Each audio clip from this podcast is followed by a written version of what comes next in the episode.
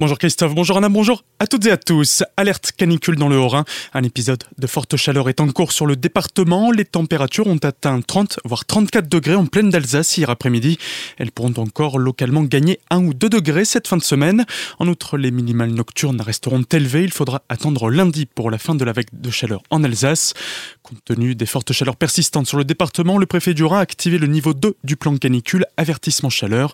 Les mesures de veille sont renforcées et les acteurs sont prêts pour vous protéger et lutter contre les excès de chaleur, il faudra maintenir votre logement frais, boire régulièrement et fréquemment de l'eau sans attendre d'avoir soif.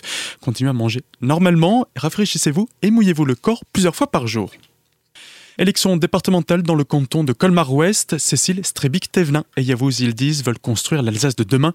Le binôme de centre droit qui se revendique de la majorité alsacienne veut notamment agir sur la solidarité, l'emploi, l'environnement ou encore accompagner le monde associatif. On les écoute. Nous, vraiment, notre promesse de cette campagne-là, c'est qu'on s'engage dans les six mois à ouvrir cette maison de proximité, vraiment. C'est ce qui nous tient du concret, parce que c'est ce qu'on a entendu le plus, c'est le lien, c'est le lien, le lien, le lien. Donc on va créer cette maison et pouvoir créer du lien. Et faire du lien intergénérationnel, c'est-à-dire ne pas se contenter d'ouvrir une maison pour les personnes âgées, mais vraiment créer une maison comme une famille. Créer une maison où on peut se rencontrer le matin, prendre le temps de boire un café, de rencontrer une personne âgée, de créer du lien avec un jeune, avec un président d'association, rencontrer des personnels de santé. Mmh. Ou même au-delà de ça, il y a une chose où on ne pense pas souvent, c'est aussi la dignité des personnes. On a des personnes qui sont à la rue, que ce soit en été ou en hiver, qui n'ont pas l'occasion peut-être des fois de trouver un moyen de prendre une douche. On pourrait aussi imaginer de proposer un endroit de douche pour ces personnes-là, ou c'est un endroit de stockage de leurs affaires, qu'elles puissent aussi faire leur linge. C'est important de donner de la dignité aux personnes, parce que la dignité, ça donne de la confiance. Et c'est ça qui est important, se donner confiance. Les deux candidats, s'ils étaient élus le 27 juin prochain, se battront également pour que le siège de la CEA reste à Colmar. Élection toujours, mais à Célestat cette fois-ci, où plusieurs bureaux de vote seront déplacés les 20 et 27 juin pour concilier les contraintes liées à l'organisation matérielle de ce double scrutin et la mise en place d'un protocole sanitaire adapté. Il a fallu modifier l'emplacement de certains bureaux de vote.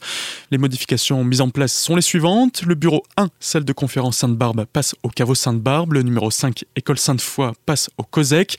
Le bureau numéro 6, école Pestalozzi, passe au COSEC. Le bureau 7, école Wimfeling, passe au gymnase d'Orlan. Et le bureau numéro numéro 8, restauration Wimfeling, passe aussi au gymnase d'Orlan.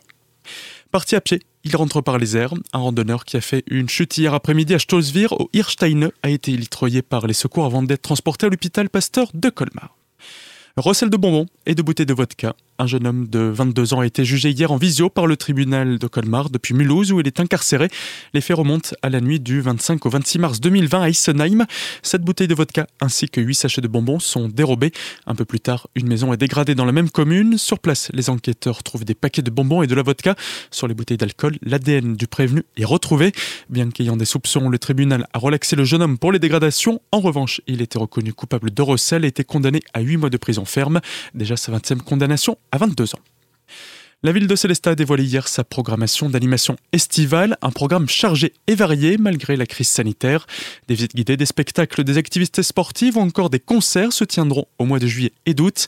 La réaction d'Éric Cacpo, adjoint délégué à la culture à la mairie de Célestat. Ça a été toujours une volonté de la ville de Célestat de se tenir prête pour euh, vraiment euh, engager des choses dans ce sens, pour ramener de la ville. Et donc euh, on tient ce défi-là par une programmation très très riche que vous constaterez vous-même à travers des animations, euh, du théâtre, et pour tous les âges et pour tous les publics. Et aussi, euh, vraiment, le défi a été de se dire qu'on propose des choses tous les jours de l'été il n'y a pas un seul jour à Célestat sans qu'il ne se passe quelque chose. Retrouvez toutes les activités proposées sur notre site internet azur-fm.com dans la rubrique Actu Idées sorties.